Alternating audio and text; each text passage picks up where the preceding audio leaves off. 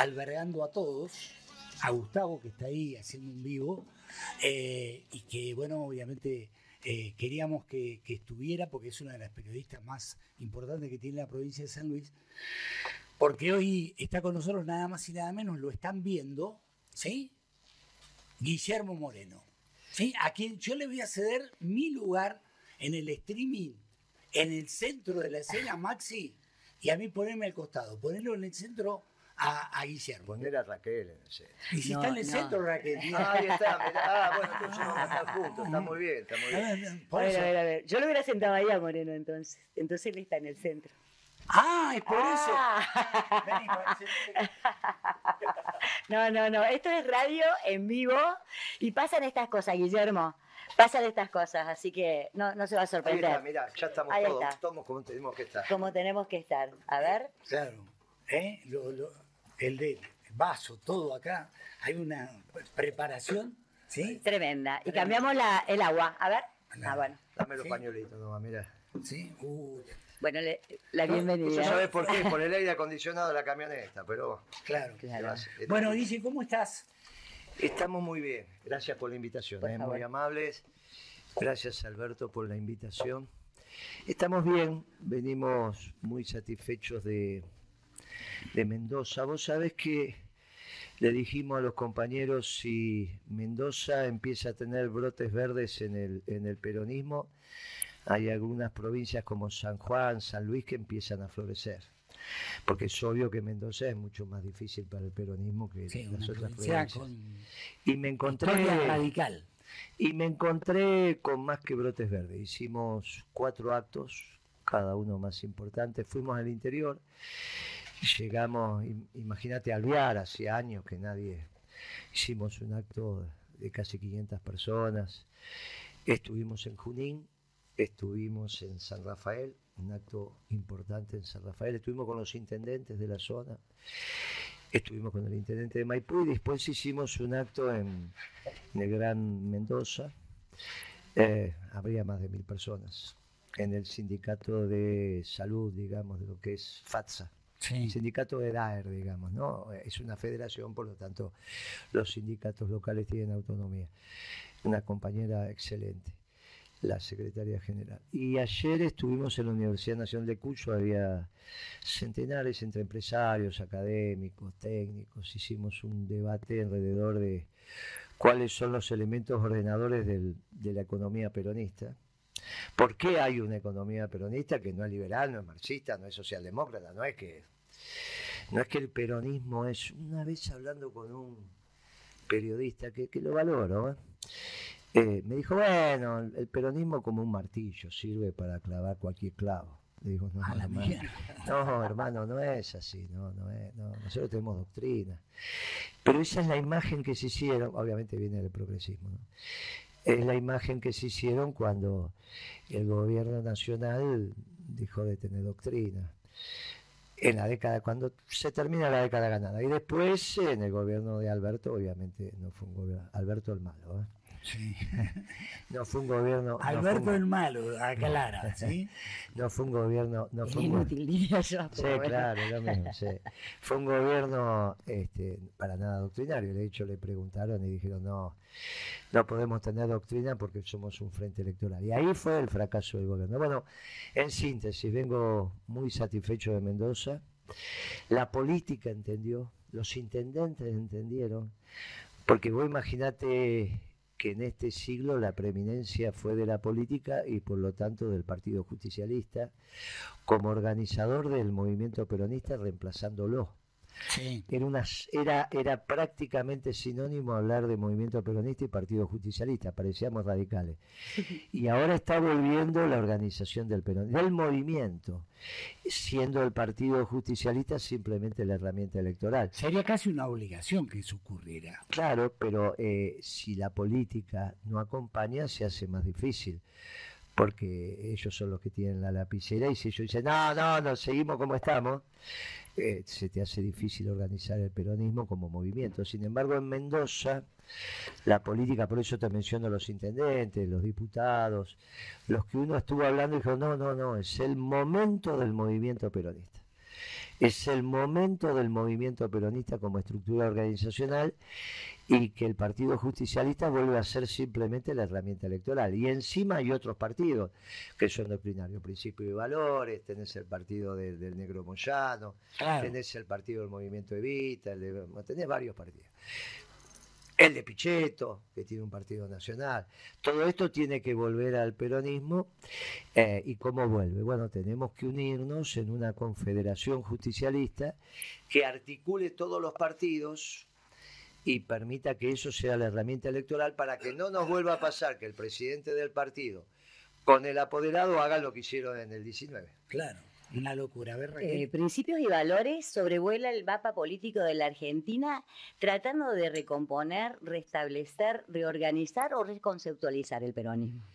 Eh, no, no, reconceptualizar no, porque hay una doctrina basada en principios que son verdaderos y en realidad eh, la doctrina se actualiza todo el tiempo, porque tiene que ver con el estado del arte, de la tecnología. Cuando hablan de actualizar la doctrina es porque no terminan de entender que es una doctrina.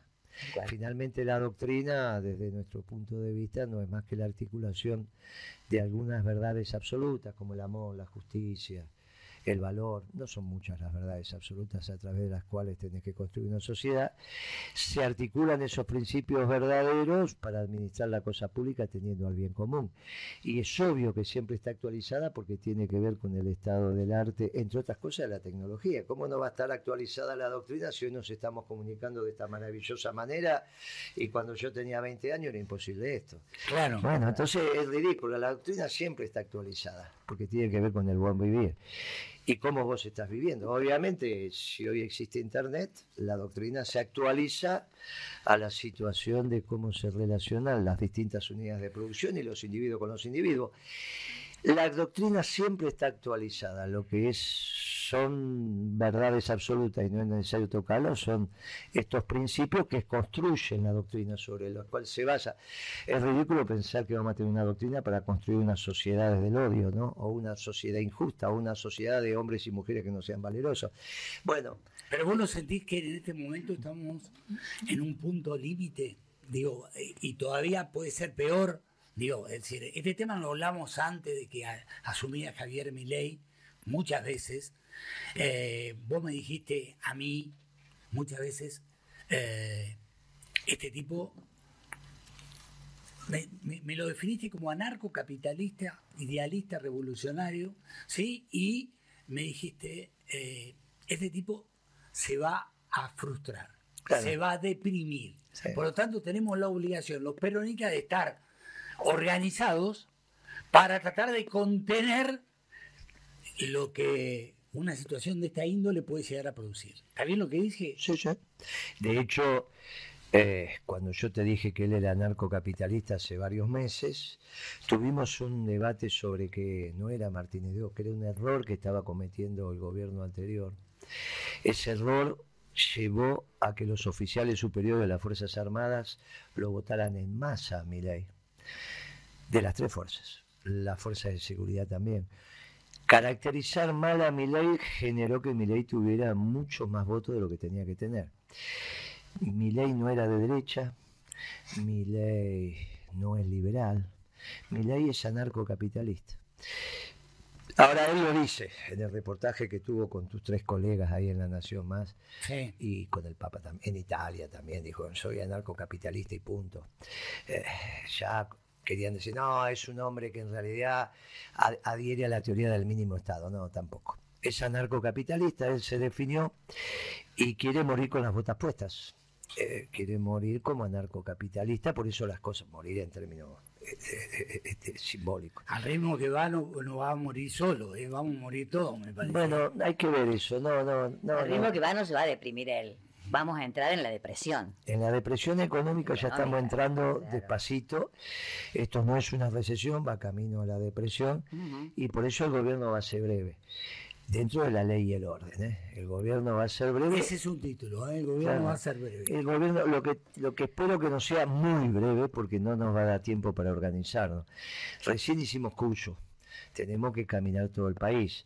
No porque uno vaya explicando lo que vamos a hacer, sino para decirle a los cuyanos, eh, a los porteños, a los muchachos de Ushuaia y a los muchachos de la Quiaca, que estamos haciendo esto, que todos sepan que en el país estamos haciendo lo mismo. Organizar el peronismo en siete ramas es la instrucción de la hora porque va brotando de abajo para arriba.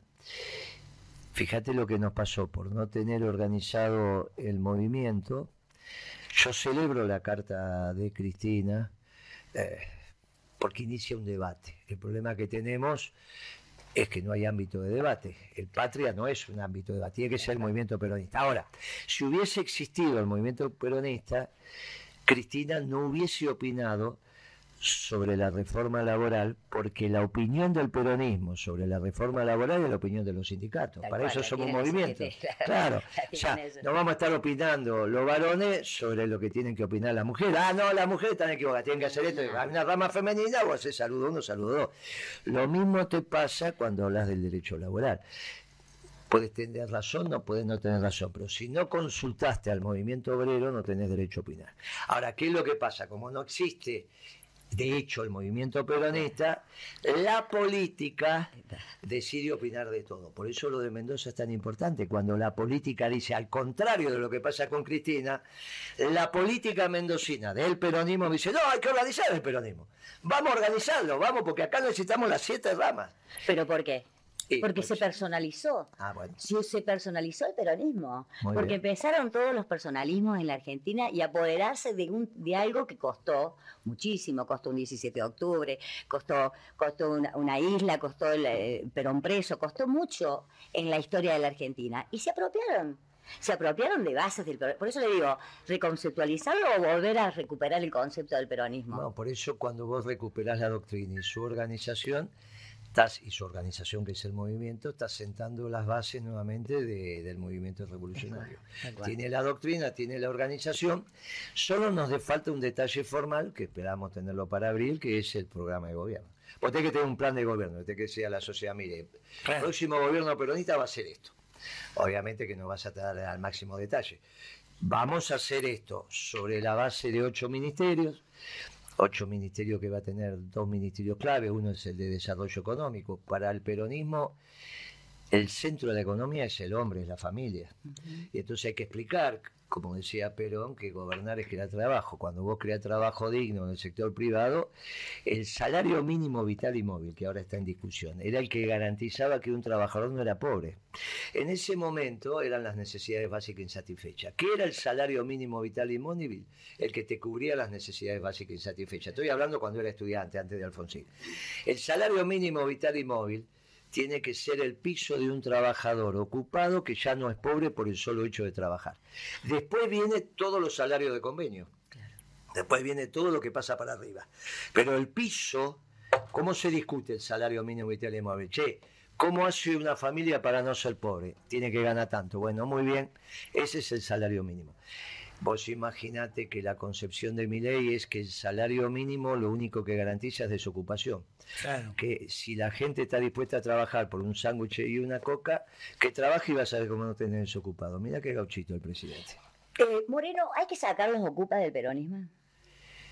Bueno, yo creo que hay un proceso de anticuerpos que se está dando hay un proceso de anticuerpos que se está dando y que va a garantizar que volvamos a la doctrina y que sea un gobierno doctrinario. Si hacemos un gobierno doctrinario, eh, vamos a hacer un gran gobierno y la Argentina va a crecer a tasas chinas como ya lo hicimos. Ahora, tenemos que volver con la doctrina. Esto no significa que no haya un frente electoral, confunde lo cuantitativo de ganar una elección con lo cualitativo de gobernar. Perón decía, se gana con un frente electoral, se gobierna con la doctrina. Eh, a, mí, me, parece que lo grave de, esta situación que estamos viviendo hoy, todos los que de alguna manera pensamos parecido, que somos peronistas, es que lo que nos va a juntar es el espanto. ¿Sí? Eh, ¿Sí? Y, ese es, todo un tema. ¿Sí? es decir, eh, Alberto Fernández logró algo que no había logrado nadie. ¿Sí? que cada uno eh, tirara para su lado, ¿sí? que se despersonalizara o que se personalizara la cosa y se descomprimiera un andamiaje terrible, error haberlo votado como presidente del Partido Justicialista, ¿sí? Un tipo que se declaró socialdemócrata. Digo, eh, ahora hay que bajar los de cada uno de los dirigentes de todas las provincias. Por eso me parece muy valioso lo que estás haciendo vos y tratar de que todos entendamos de que esto es en defensa de todos, no en defensa propia, ¿sí? O también en defensa propia. Mira, como la herramienta... ¿Está bien lo que dije o no? Sí, salvo un detalle. Como la herramienta electoral no deja de ser la herramienta electoral. Yo tengo un montón de compañeros que, que murieron sin haberse afiliado al Partido Justicialista, los mataron los torturaron, o se murieron de viejo y nunca se afiliaron al Partido Justicialista porque eran peronistas y no era necesario. El Partido Justicialista era una herramienta electoral que una vez que estaba armada, estaba armada. No, no, pero para, Vos me enseñaste a mí, y esto me lo enseñaste vos, a ver. que eh, eh, si el Partido Justicialista hubiera estado activo con una idea, eh, de hecho, había un, grupo de economistas que estaban trabajando dentro del partido era uno. Es decir, si el partido tuviera si hubiese, si hubiese si se hubiese estado activo el movimiento peronista, no se perdía la elección. Eh, no solo no se perdía la elección, ese debate se da en el seno del movimiento. Claro, como siempre, por eso es eso es lo que hay que el 24 el 1 del 24 hace poquito la CGT volvió a reinaugurar la etapa movimentista y se terminó la etapa partidocrática. donde, paro, paro y movilización. Y se terminó la etapa donde eran casi sinónimos movimiento peronista y partido justicialista. Y hoy lo que tenemos que volver es a reorganizar el, movimiento con sus ramas. Eh, esto deja en un segundo plano al partido justicialista porque simplemente la herramienta electoral. Encima perdió el monopolio de representación, porque al estar conducido por un socialdemócrata, ya no puede representar como única herramienta electoral del movimiento. Surgieron otros partidos. Por lo menos hay 6, 7, 8 partidos más que nos vamos a juntar en una confederación. Cuando nos juntemos en esa confederación, esa es la herramienta electoral de algo superior, que es el movimiento peronista que lo necesitamos tener porque el pueblo tiene que estar organizado para las políticas que se van a implementar. Se van a implementar políticas de crecimiento acelerado. El pueblo tiene que estar organizado, pero a su vez necesitas una auditoría externa de que las políticas sean peronistas. Y ese es el Consejo Superior del Movimiento. Ese consejo que diga, mire, funcionario, esto se adecua a la doctrina, esto no se adecua. Es muy interesante lo que viene. Es la etapa final donde Perón dijo la organización vence al tiempo. Es su ah. último discurso. Claro. Ahora, se, reorganiza el peronismo. Sí. Merece una reorganización. Sí.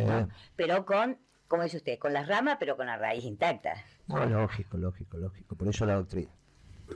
Para pelear un modelo económico que no, que no nos conduce a ningún lado. A ver, eh, ¿cómo, se reorganiza el peronismo? Porque usted dice, eh, esto nos lleva a la depresión más que a cualquier otro estadio económico en la Argentina, lo que nos va a costar salir muchísimo.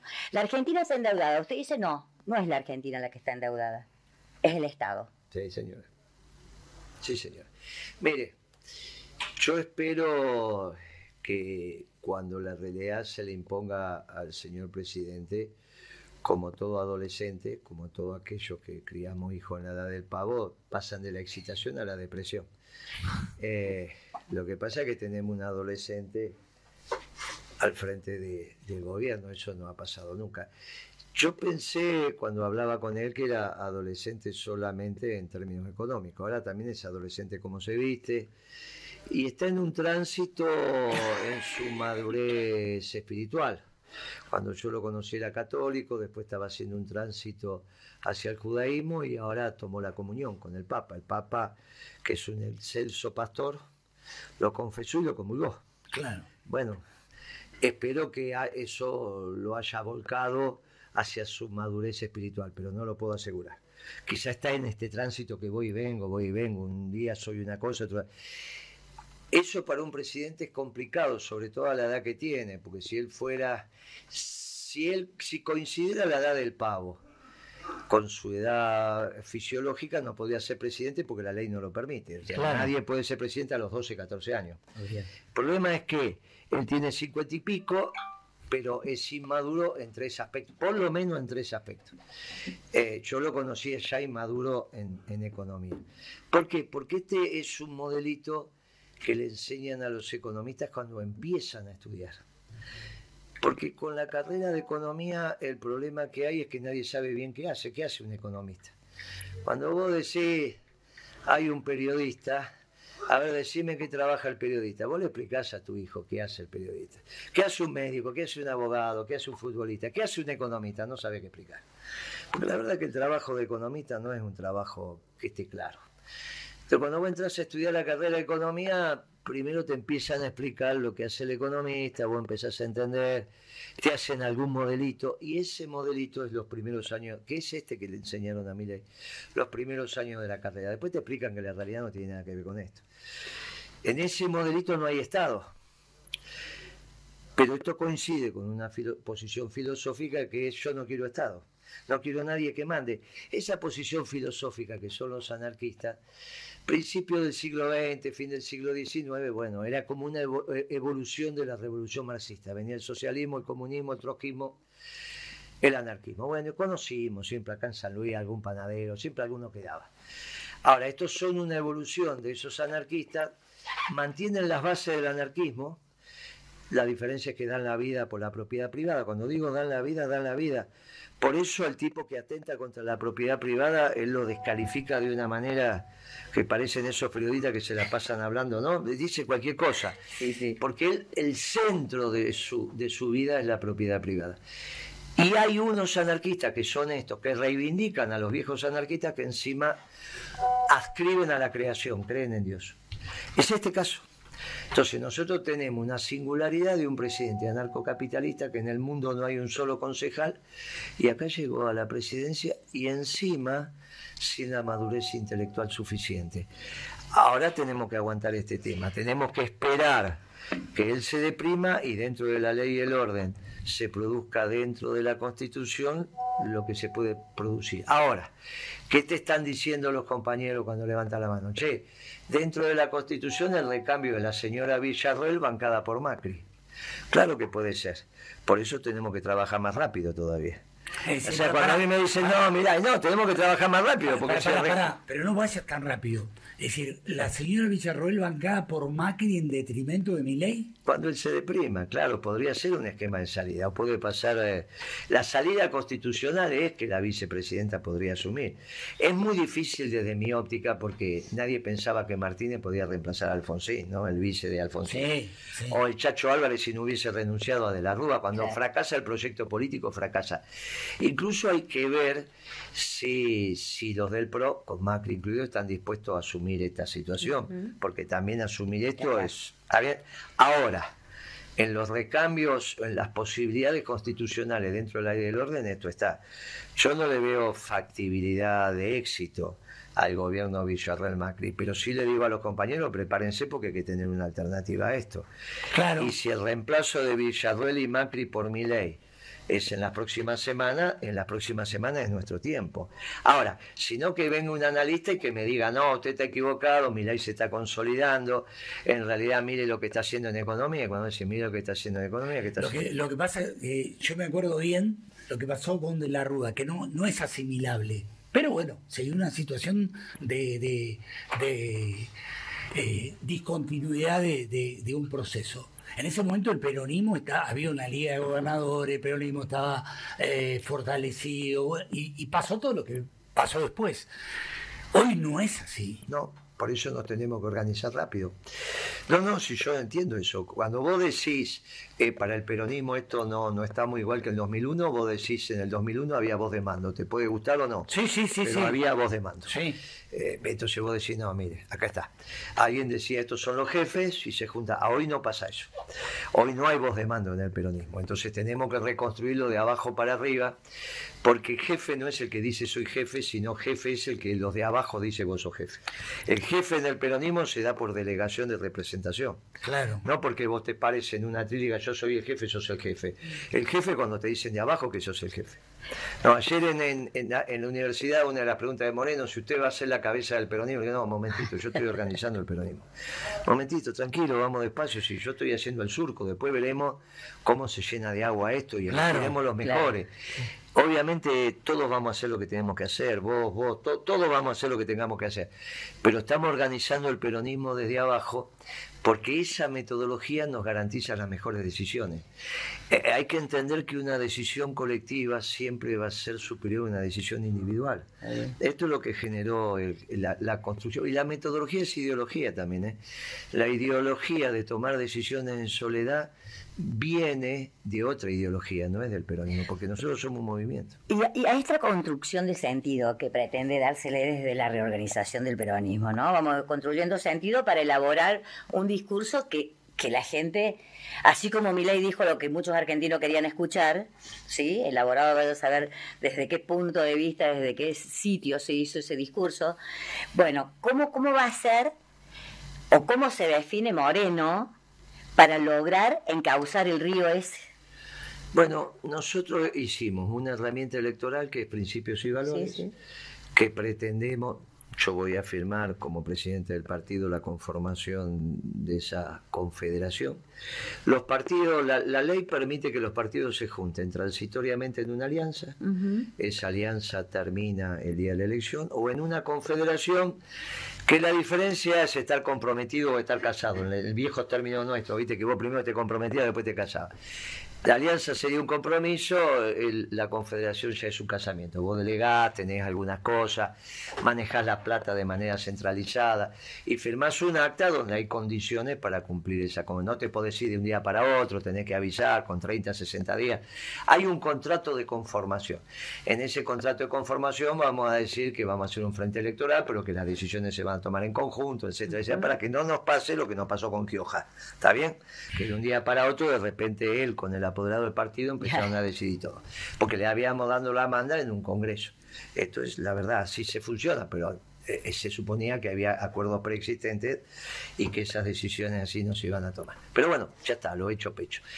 Ahora, nosotros al armar el movimiento, construir el movimiento, lo que estamos diciendo es cada rama va a tener sus representantes y va a elegir sus representantes en las listas.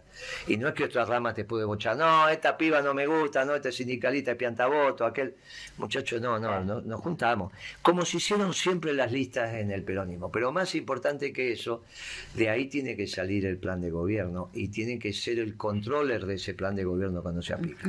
Y esto en el peronismo en este siglo no se fue cumpliendo. Digamos, eh, o déjame decirte esto pues yo he, sido un, eh, un observador de todo el proceso de tu crecimiento personal. Vos sos un tipo que, tenía un enorme predicamento cuando era funcionario del gobierno de, Néstor y lo seguiste teniendo después, pero hoy, es decir, eh, donde vas generas rating, te invitan de todos los programas, antes no te invitaban de todos los programas, no, pero es la verdad, eh, no, te hagas eso, conmigo. No, no, pero déjame hacer un paréntesis, porque antes... Superó, soy economista con Néstor. hace, hace, un paréntesis fíjate lo que está pasando. A mí me tocó en el 16 ir a los programas y, te hostigaban. Vos fuiste testigo Y hoy vas a los programas y te ven como una opción. Yo creo que hay tres sectores en la sociedad que entienden perfectamente la política y ven la política, ven lo que va a pasar, porque finalmente la política es contar lo que va a pasar, ¿no? Para contar lo que pasó están los historiadores, para contar lo que pasa están ustedes los periodistas, para contar lo que va a pasar está la política. Entonces, los dirigentes sindicales son muy duchos, los tipos entienden todo. Vos juntás los 20 de la CGT, que son los que mandan, los que vos decís, bueno, siempre, y, los tipos entienden todo. La Corte Suprema también entiende todo, ¿no? Pues sí que la Corte Suprema entiende todo lo que va a pasar y, está muchos meses adelante tuyo. Y los otros que me parece que entienden son los periodistas. El, club de los periodistas. Esto, Algunos, ¿eh? entienden, bueno, entienden lo que va a pasar. Dame un poco de chapa, loco. Y a Raquel también. Por eso, no, ustedes no entienden, el resto lo entiende. No, no, no, te estoy diciendo que ustedes están en eso. perdón, él se saca la chapa conmigo. No, no, están, ustedes, están, ustedes están en esos algunos. Está bien, vos dijiste algunos, algunos, ustedes están en eso. Que entiendan la política no significa que adscriban. Claro. Muy que entienden la. Porque ahora hay medios que siempre fueron progres y que ahora te convocan. Y yo no puedo decir esto no entiende. Me acaba de invitar eh, Bendita TV, nunca, nunca habíamos ido, a ese sector. ¿no? Me dice, vení, dale, vamos. Eh, después puede pasar, no pasar. Que tengamos un programa de radio, en una radio nacional. Bueno, esto significa que el periodismo, que entiende la política, no le bajó el pulgar al peronismo. Se la había bajado en el 16. Al peronismo, ¿eh? Están visualizando en el peronismo un esquema de salida. Por eso te digo, es interesante, no es moreno, es interesante lo que está pasando con el peronismo. Yo voy a los programas y los quiero afiliar a todos, ¿está bien? O sea, que no es que ocultamos, no que decimos, no, va, bli, blue. No, vamos y... Entonces uno dice, están viendo al peronismo y están viendo al peronismo. Es muy interesante. No, no, pero eh, más allá de que vos me digas que no, sos vos. Porque vos decís lo que otros no dicen. Ese es el tema, ¿me entendés? Te quiero decir, hoy hay muchos que están enojados porque se perdió la elección, entonces están mudos. Hay otros que eh, eh, no encuentran la manera. Y vos estás diciendo un montón de cosas. Por eso se produce lo que se produce. Yo conozco de, de cómo funcionan los medios, ¿me entendés? Vos hoy te invita a Bendita TV, eh, Beto Casela, que, la, que no tiene nada que ver con vos, porque sabe que, lleva vos y explota, ¿me entendés? me parece, discúlpame que, te interrumpa, me parece que está instalando en el imaginario social algo que hasta ayer pegaba, pegaba eh, eh, el éxito de mi ley, el kirchnerismo, el kirchnerismo. Se personalizó la derrota, se personalizó el estadio en Argentina y este señor está sacando de ese lugar y está llevando agua para el peronismo, no, el, no, un, no un personalismo. ¿Puede ser? Sí, sí, yo creo que somos eso, por eso digo... muy bien. Por eso digo básicamente que voy a hacer lo que tengo que hacer, pero de ninguna manera hoy estamos buscando los delegados, la conducción. ¿Quién va a conducir? No es el momento todavía. Claro. Ya déjennos a los peronistas que trabajemos. Por eso hubo unos debates intensos que vos habrás visto cuando fueron a decir el nuevo liderazgo del peronismo Kisilov. Y fue algún ministro y dijo, no, porque está liderando los gobernadores. Yo dije, mira, no está liderando, yo hablo con los gobernadores, no lidera nada más, ni siquiera lidera a los intendentes. Entonces, uno dice, mira, el, lugar de Kicillof es muy interesante, yo como gobernador lo voté, pero es muy interesante que conduzca al progresismo. Y yo le digo que se apure, porque ayer la Carrió, ayer, antes de ayer, sacó un comunicado que parecía Che Guevara. La, la, sí, sí, sí, sí. Sí. Claro, te están morfando. Sí, claro, claro. Entonces le digo, mirá, mirá, mirá que si no que te, están, te van a soplar el progresismo. Claro. Y a nosotros los peronistas nos vendría bien que le encabece el progresismo, por dos temas. Primero porque deja que el peronismo se organice bajo su doctrina y no que si te autopercibís, que si esto, que si aquello, y todas esas cosas raras que tuvimos durante el gobierno. volvemos a ser los clásicos de siempre. Y segundo porque vamos a tener el progresismo organizado en un lugar donde podemos hacer un frente.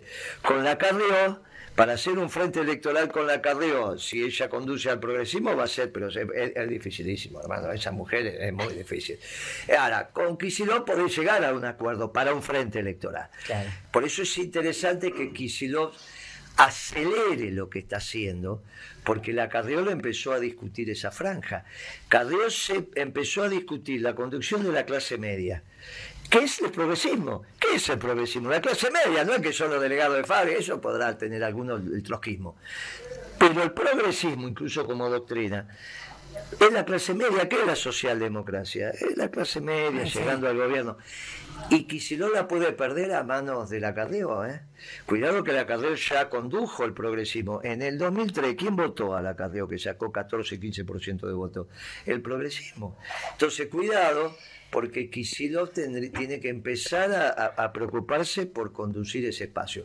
Después haremos un frente electoral. Se encuentra el peronismo con el progresismo, hacemos un frente electoral, ganamos la elección y después gobernamos con la doctrina peronista.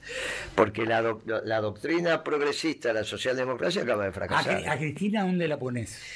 Y Cristina en la estructuración del movimiento tiene que estar en la rama femenina, salvo que ella decida que quiere estar empresaria no es. No. Dirigente sindical no es puede estar en la política, bueno, puede estar en la política.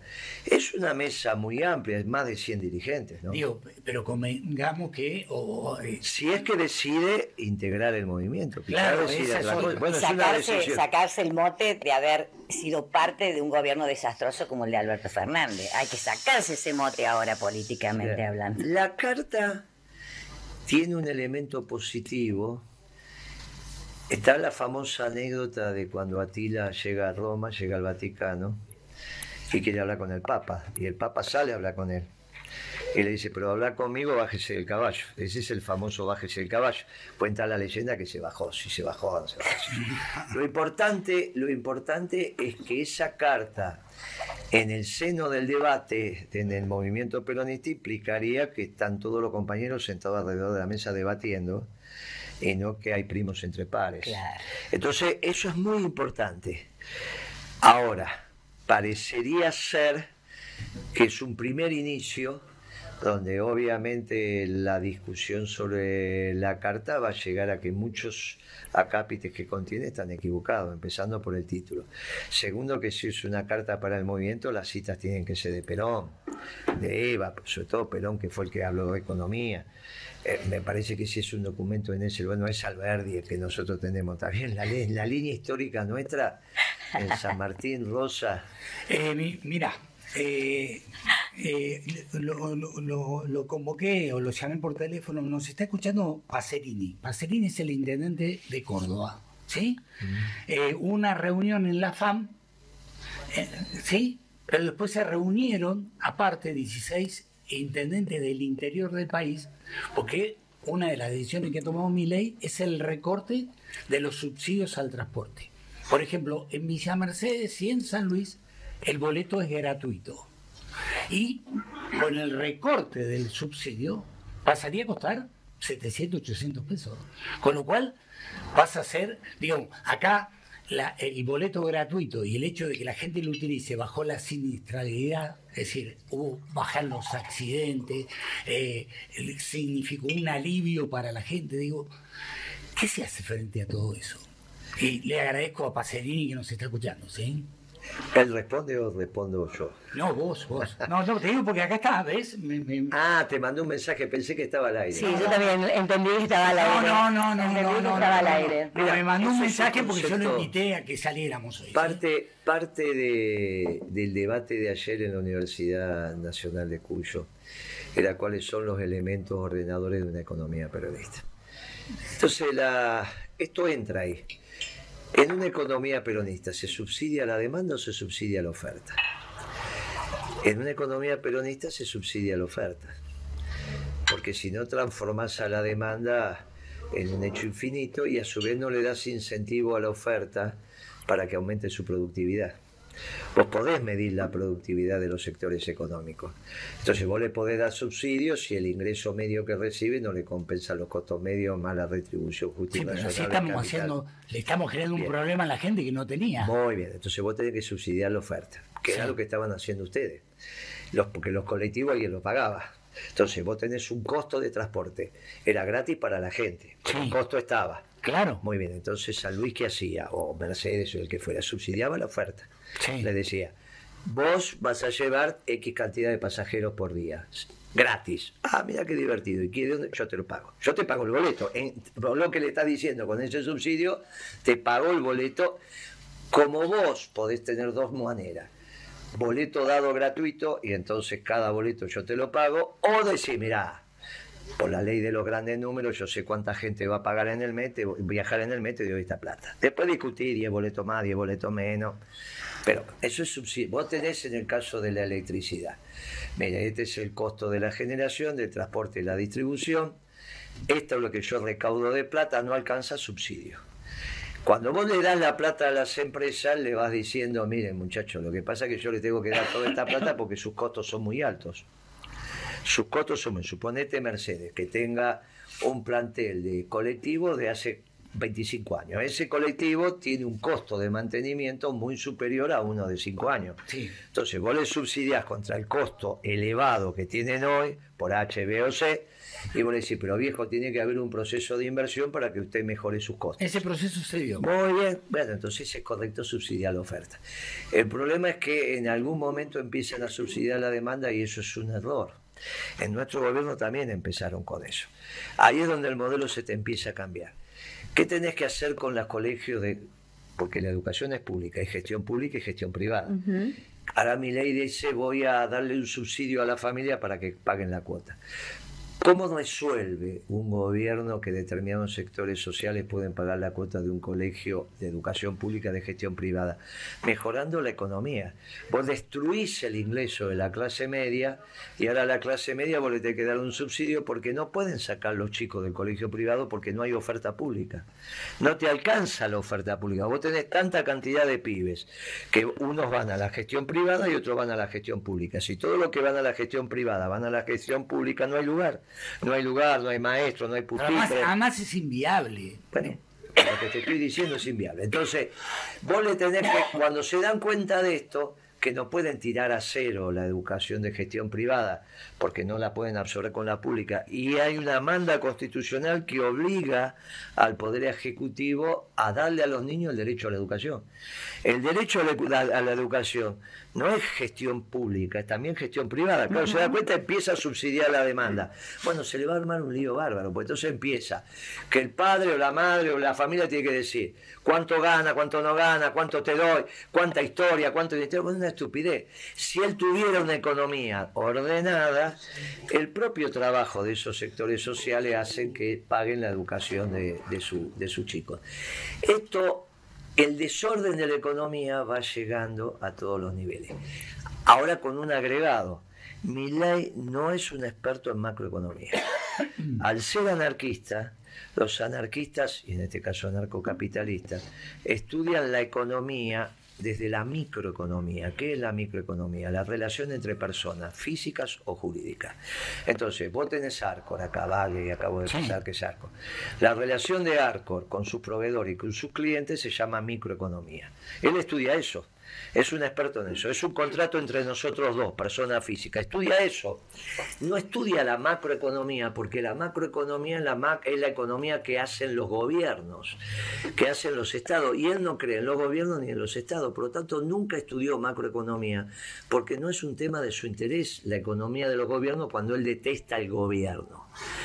Ahora, él está ejerciendo como presidente y cuando empieza a hablar de macroeconomía mete la pata, que es lo que le pasó el otro día con la Nación Más.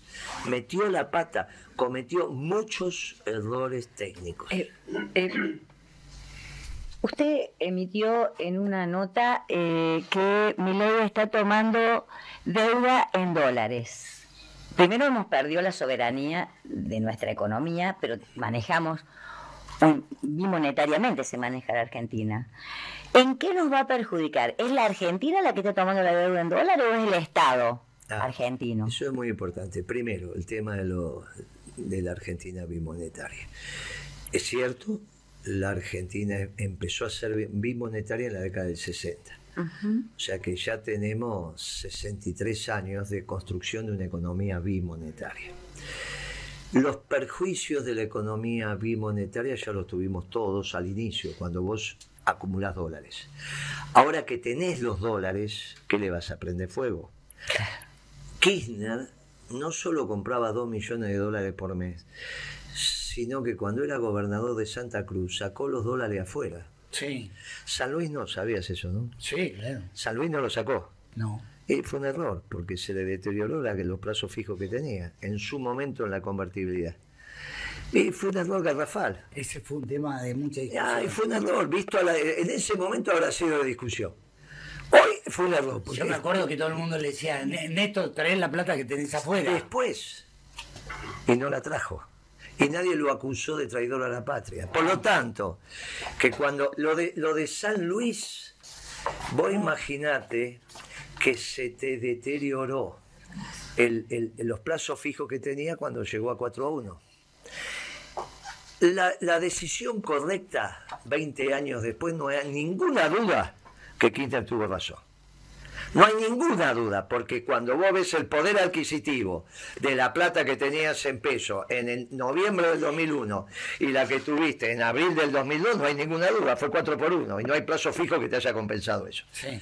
Ahora, lo más importante de eso no es quien tuvo razón en el 2001, sino que nadie lo mandó fusilar a Kirchner. Porque el traidor de la patria tiene una sola pena, no vamos a hacernos los tontos acá. ¿Está bien? No, no, pero si nadie habla de que ese ha sido un traidor. No, pero no, sí, después sí. Hace algunos años se empezó a decir que el que tenía la plata afuera era un traidor a, la patria prácticamente. Cuando se empezó a hablar de la economía bimonetaria que vos tenías que... Ah, pero lo, de Kirchner fue una decisión política. Ahora, si vos me decís eh, lo que hace Caputo, ¿Me entendés? Que fugó todo el dinero. De... Lo de la, lo de la. Eso es una traición a la patria. Caputo es un timbero.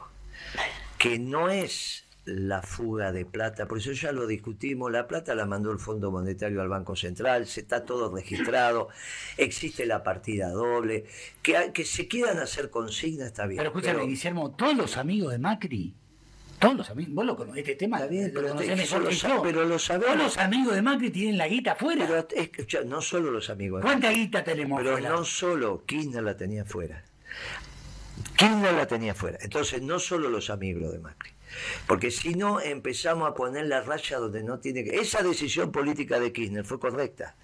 Nadie lo acusó a Kirchner ni le impidió ser presidente por tener la plata afuera. Entonces, la, estructura bimonetaria de la Argentina es una realidad. Lo que tenés que hacer es una política económica que te permita manejar esas dos monedas, como lo hicimos la década ganada. ¿Cómo manejás vos una economía bimonetaria? Es muy fácil.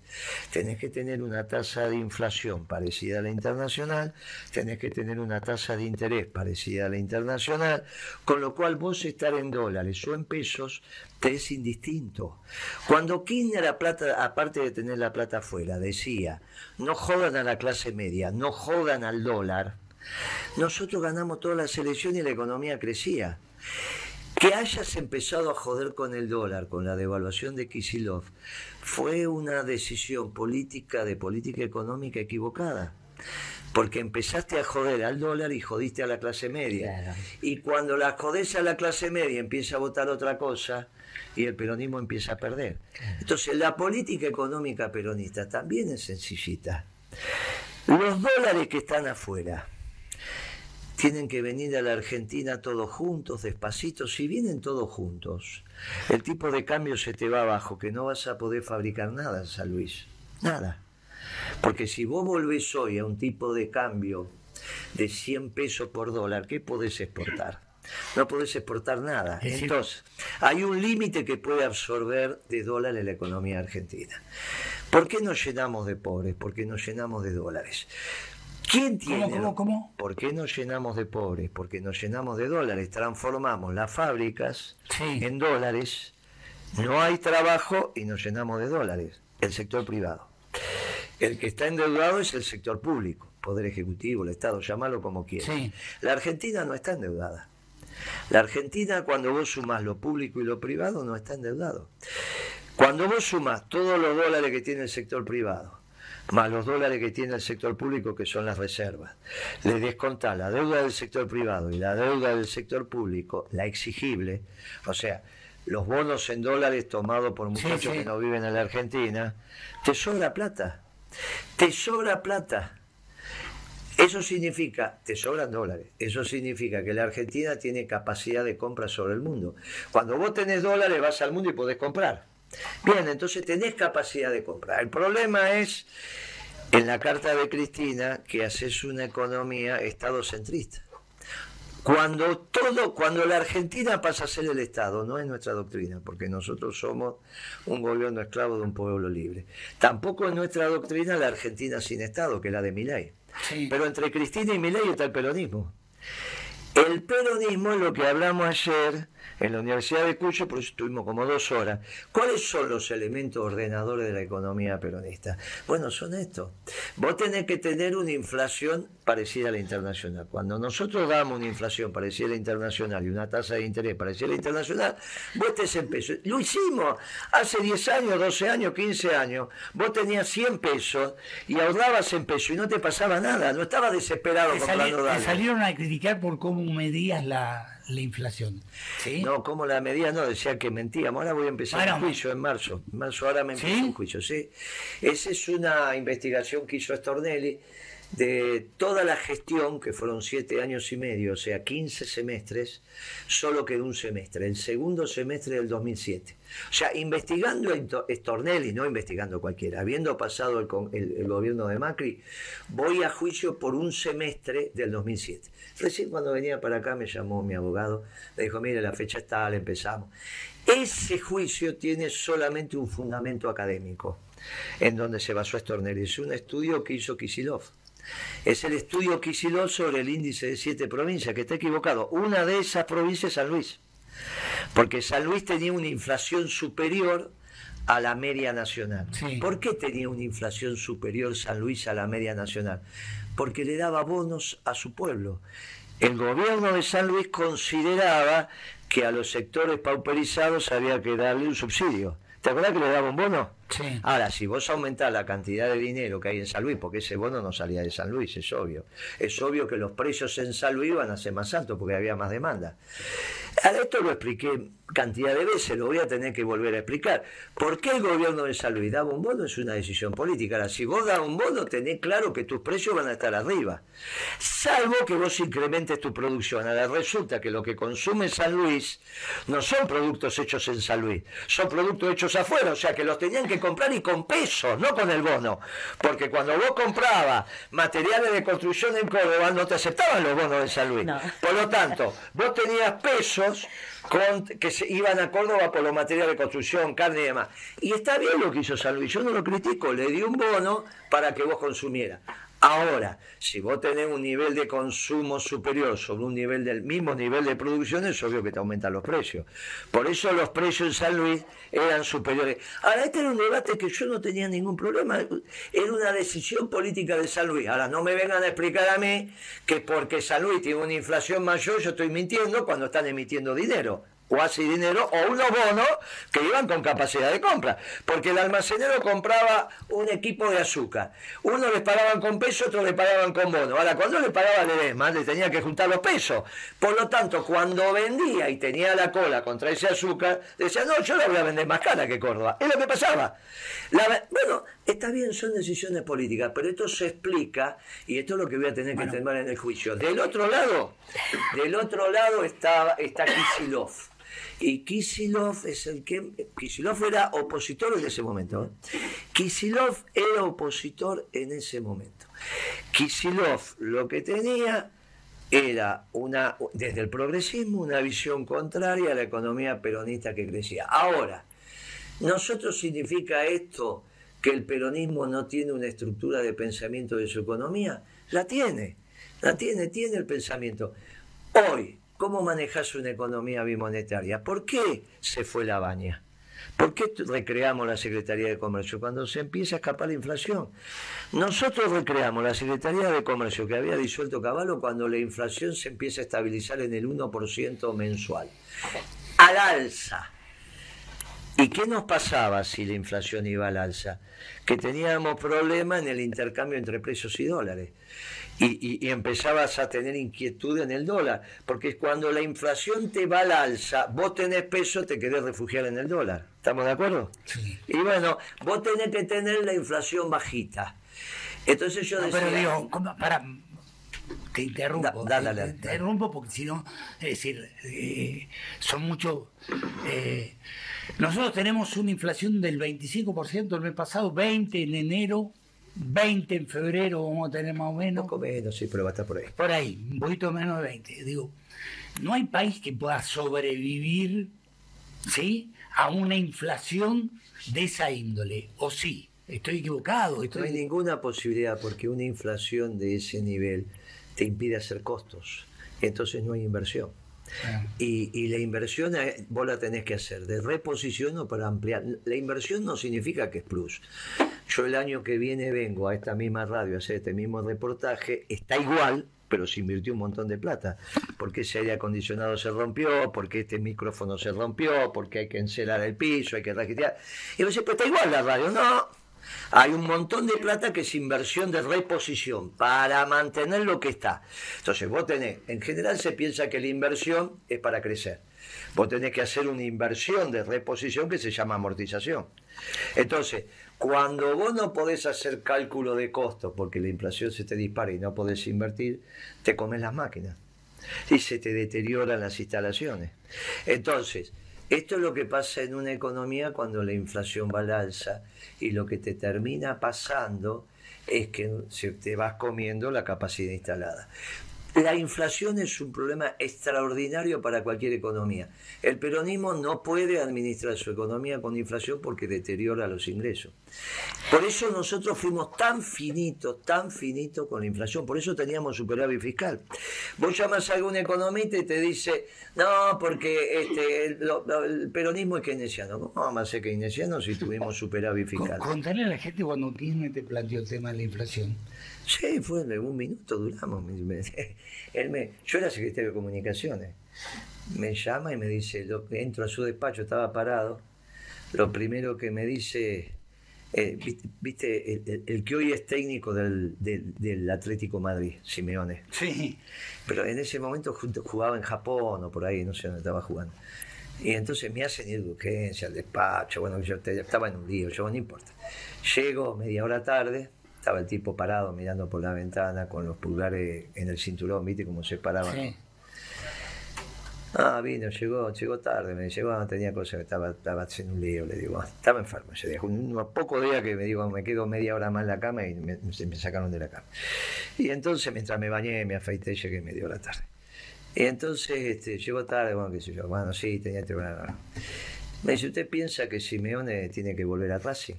¿Te acuerdas que volvió a Racing? Y le digo, mire, a mí me gusta mucho Simeone, pero esa era la emergencia del sur. esa era la emergencia, le digo, me lo hubiese preguntado por teléfono, le digo, presidente. Pero estoy de acuerdo, yo era de Racing, no había tanto de Racing ahí. Eh, eh, el gordo Ginés era de Racing. Sí, claro. Pero bueno, viste, no sé qué gracia, alguna pavada de esa me habrá dicho. Me dice, este, preciso el cargo. ¿Cómo no? Le digo. Este, voy a la oficina, le renuncio, a la tarde tiene la renuncia. Bueno, y miraba por la ventana y yo me voy. Gracias, Funo, le doy la mano, gracias, Funo, no trabaja con usted, me voy a la... Cuando caso el picaporte de la provincia, venga para acá. ¿Qué quiere? Mire que ya no es, ya no es jefe, le. Este, me dicen que le tiene miedo a los empresarios. Un miedo bárbaro, le tengo miedo que tengo a los empresarios. Me dice, bueno, ¿qué hacemos con la inflación? Le digo, bueno, hace esto, esto, ¿qué estamos haciendo? Le digo, bueno, hágase cargo usted, pásele su cargo a, Salas. Salas era el que se estaba ocupando los acuerdos de precios. Que Salas vaya a comunicación y usted vaya a hacer. Y le digo, bueno, está bien, digo, está bien, pero tenemos que cambiarle el nombre a la, porque se llamaba Secretaría de Coordinación Técnica de Regulación y Defensa. Te preguntó qué inflación vamos a tener. Eso fue al final. Entonces me dice, haga lo que quiera, no me venga con esa pa, póngale el nombre que quiera. ¿Qué nombre le va a poner? Secretaría de Comercio. Ah, haga, ponga, me parece bien, póngale ese. Me voy. Cuando me estoy yendo, vuelvo. yo le pregunté, ¿qué inflación quiere? Y el tipo me dice, ¿cómo que inflación? ¿Cuánto quiere, viejo? Si no, ¿cómo vas a saber si soy bueno o soy malo? Eh, uh, el 11, me dice. Ya veníamos con 3, ¿eh? Veníamos con 3.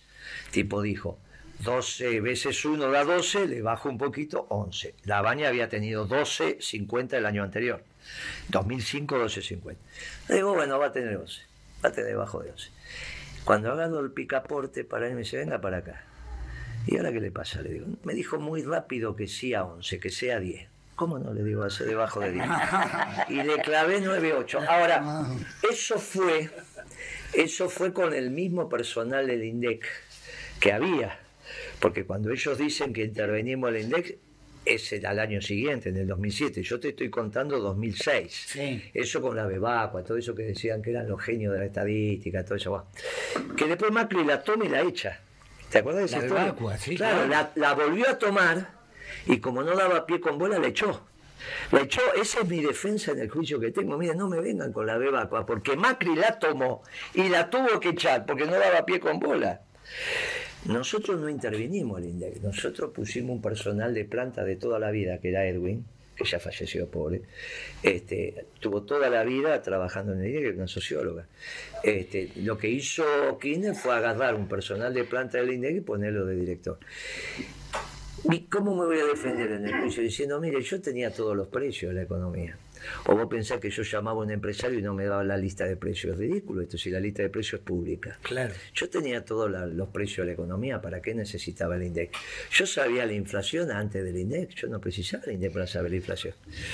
Es una estupidez. Ahora, todo eso, voy al juicio, me investigaron toda la gestión, solamente detectaron errores en el segundo semestre del 2007 según el fiscal Stornelli, por un artículo de Kisilov. Kisilov va a tener que ir y explicar el artículo donde toma el índice de San Luis. Dice, no ve que San Luis, y yo le explico técnicamente, mira, pibe, estás equivocado, ahí pasa esto en San Luis. Pero Kisilov cuando habla de economía tiene ruido en la cabeza. Sí, tiene ruido. Cuando habla de economía, cuando habla de como, como economía, como gobernador, yo lo voté. Por eso las políticas que nosotros hicimos en la década ganada son políticas que si se repiten adecuadas al momento, se pueden hacer. En, pocos meses nosotros cambiamos el clima en la Argentina. Pocos meses, pocos meses, pocos meses. Repetí, repetí eso. Sí, pocos meses. El peronismo en el gobierno, con un plan económico peronista, en pocos meses cambiamos el clima. Porque es cierto que cuando te asoma el sol del 25 y te entra por la ventana, vos ya te levantás con otra energía. Por más que esté. Y eso es lo que hay que mostrar. Nosotros rápidamente cambiamos el clima de la Argentina. Después, cuando la pones a crecer y se empieza a agotar. Mira, cuando se autoriza hacer Puerto Madero 2, hay dos Puerto Madero, ¿no? Viste que después se expande. Cuando se el Puerto Madero 1 es de la gestión de MN, el Puerto Madero 2 es nuestra gestión. Cuando se hace el Puerto Madero 2, que son todos los edificios que van para la zona de Avellaneda, digamos, van para la boca, digamos, vista la costanera del río, lo que va para el sur, si vos estás mirando el río, todos esos edificios más o menos costaron 10 mil millones de dólares del sector privado, digo costamos porque para la Argentina, público y privado. Con eso se agotó la mano de obra en el sector de la construcción de la zona, porque después empiezan a venir muchachos de San Luis, muchachos de allá, porque faltan las empresas, 10.000 palos verdes puestos en la construcción necesitaste que la boca no solo creció, sino que empezara a capacitar gente. Empezar a capacitar, porque ya no sabían cómo se agarraba una cuchara, para qué era una cuchara del 8, para qué era una cuchara del 7, qué era un cucharín. Ojo que poner este piso, no es, no es moco de pago. Yo te doy este piso, vos lo pones, eh, y te voy no, no, esto no es moco de pago, no es cualquiera. El amor cuando empezaron a venir los paraguayos, viste que venían los bolivianos para hacer lo, lo grueso abajo, y los paraguayos para hacer la terminación, porque no teníamos mano de obra. Eso empezó a pasar rápidamente. Después tuvimos otro problema, porque los inodoros se hacen con el mismo material que sale de la pampa. No, la empresa tiene ahí. Ahora, vos podés hacer un inodoro popular o un inodoro para el ABC1. Pero es el mismo material, la diferencia es. Nunca me imaginé que íbamos a hablar de los inodoros, pero claro, eh, dicho. Cuando vos lo haces no, pero es muy importante, cuando vos haces Puerto Madero y los materiales se usan para hacer ABC1, es el mismo material que te aumenta el inodoro popular. Y ahí tuvimos que armar la Secretaría de Comercio para decirle, para, los populares, no me joda, déjamelo acá, porque si no la muchachada. Y esos son los precios conversados. Que no es control de precio, amigo, ¿eh? es precios conversados. Nosotros conversábamos todo. Entonces, vos querés tener el inodoro caro en la ABC1, no hay problema. El inodoro andina, déjamelo bajito. Lo que te, lo que te cuestionaban era el método de la conversación. Bueno, el método de la conversación. Tenía un, tenía un apodo. los, primeros, 60 días venían de bailar no, pero yo hubiera adoptado la misma posición que vos. no, pero ¿sabes qué pasa?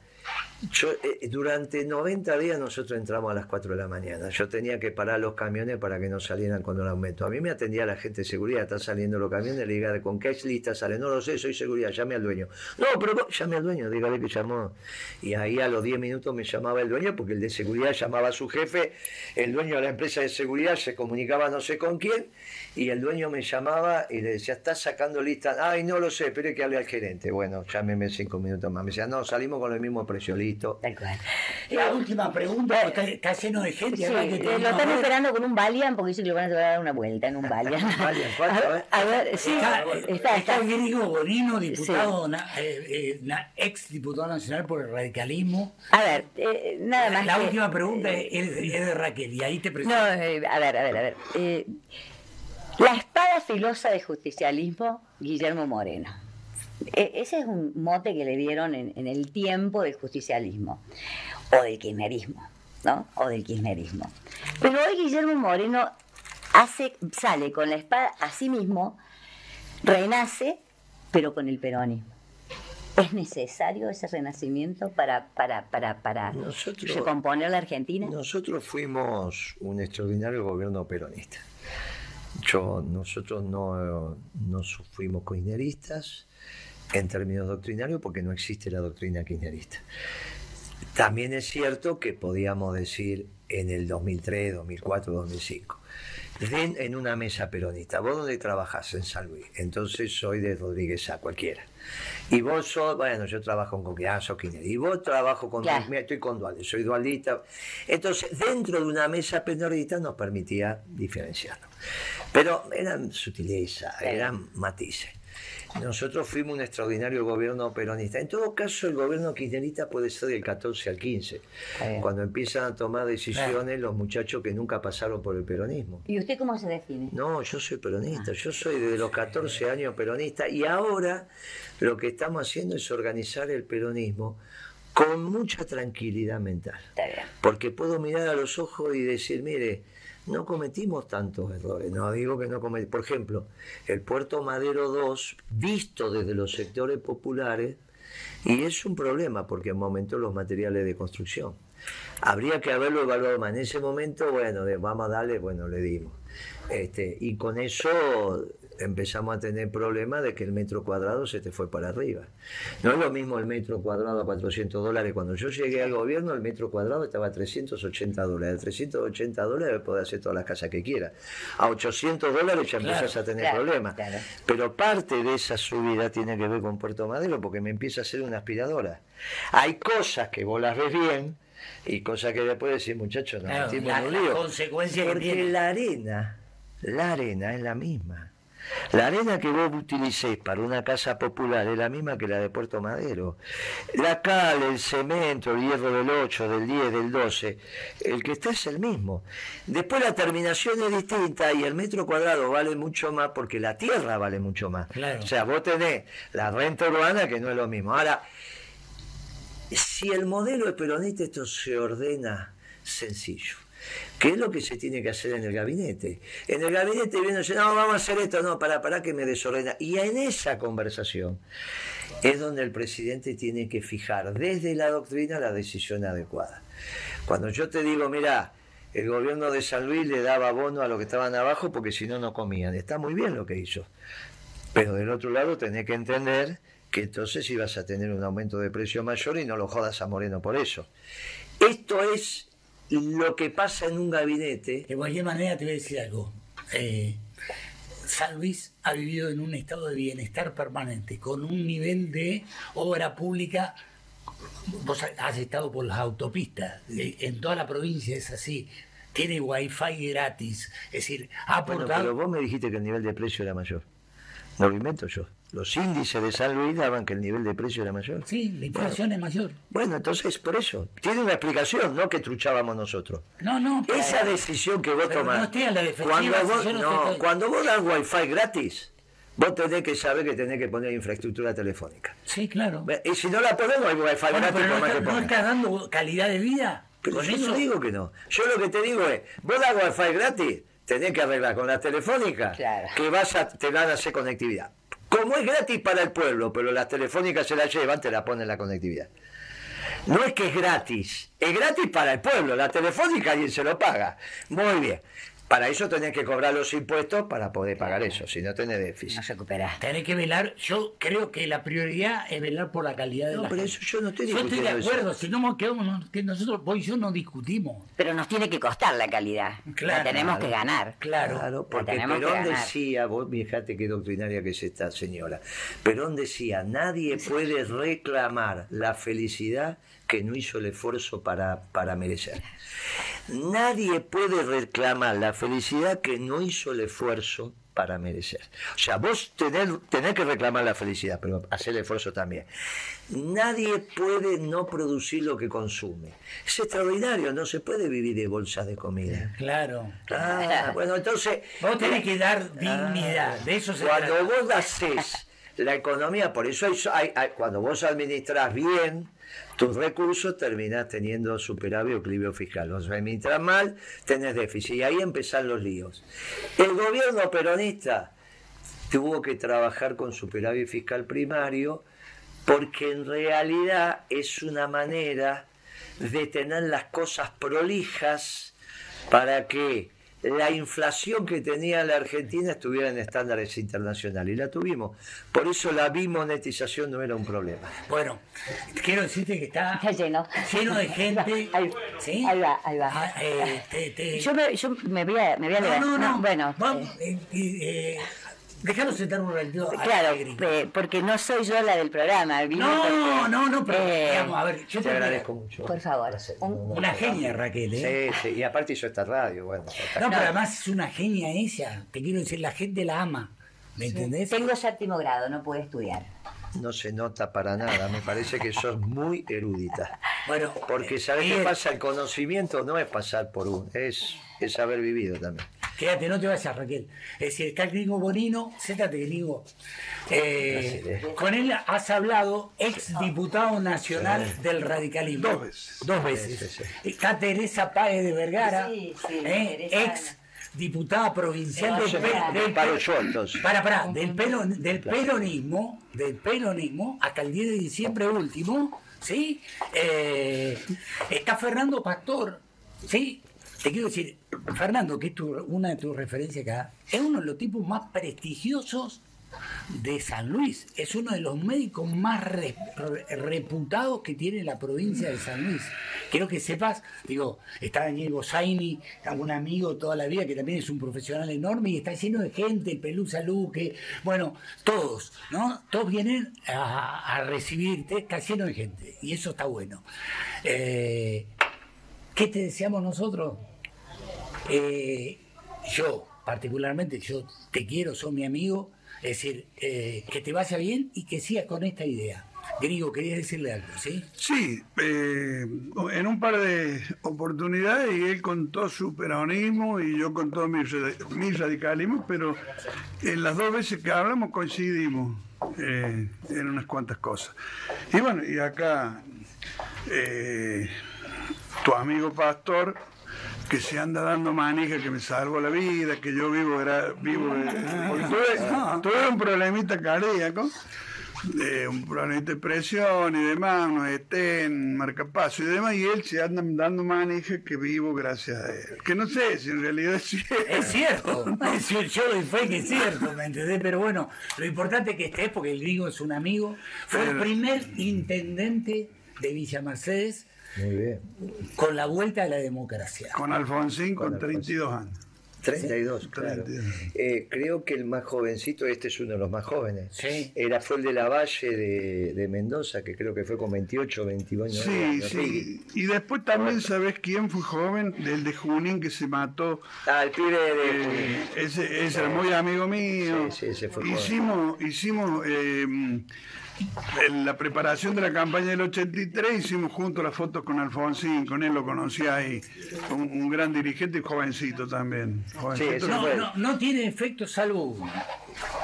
El independiente. ¿de No, qué? es radical. Y de- Radical y del River. Ese ya lo había dicho, ya lo había dicho. Radical y del River. No, el otro día hiciste una, te vi una donde te metiste en un tema eh, terrible. Dijiste que el- los peronistas eran fieles. Estaban hablando de la, de la fidelidad Se de- y de la bárbaro infidelidad. Y es cierto que nosotros hacemos ese, hacemos unos líos barros. Dejamos todo, hacemos el bolsito, te vas, es un lío barro.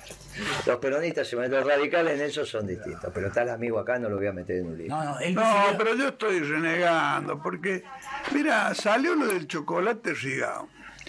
Y yo me preocupé porque a los dos o tres días no salió un documento, un comunicado de, la Unión Cívica Radical siendo categórico en defenestrar a este tipo. ¿Y sabe qué le dije a mis, ex compañeros radicales, que son doscientos y pico los, los ex diputados en el grupo?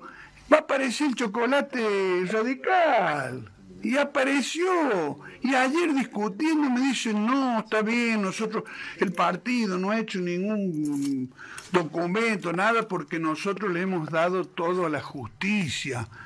Le digo, pero eso ni lo digas porque la gente, perdonando la expresión, se te va a cagar de risa. Si la gente sabe que lo que va a la justicia no se resuelve nada. Entonces no diga que... No, yo estoy renegando, mira. Yo los, corruptos los quiero todo al horno, preso. Permitime un, ratito, así lo despido a Guillermo, que hay un montón de gente que lo está esperando y después seguimos charlando con vos, hacemos una pequeña pausa y seguimos charlando con vos. ¿Te sentiste cómodo? Muy cómodo, muy cómodo. Decimos, viste que el peronismo cuando habla dice cosas picantes. ¿Qué rescato? Pasamos del 2001 de decisiones tomadas sobre la bimonetización al 2023 nos permite analizar nos permite analizar las políticas que hicimos.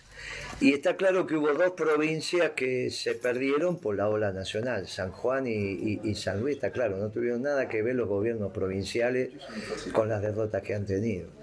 Que son los matices dentro del peronismo, son los matices que tenemos que tener dentro del peronismo, buscando siempre los mínimos comunes denominadores. Eh, lo mismo tenemos que hacer en San Luis. En San Luis lo que tenemos que hacer es juntar al movimiento peronista. Si se junta al movimiento peronista, las diferencias que puede haber en el seno de la política se diluyen.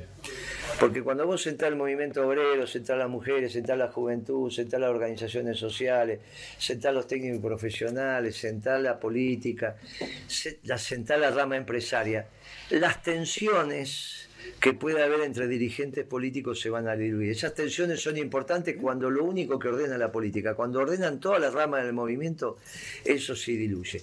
A eso venimos, a construir, a reorganizar el movimiento peronista de San Luis y es el único objetivo que tenemos. Después, San Luis se construirá su propia dirigencia en el marco de un peronismo nacional, que hay que organizarlo rápido yo con todo respeto a mis amigos radicales, ellos no se están planteando volver al gobierno.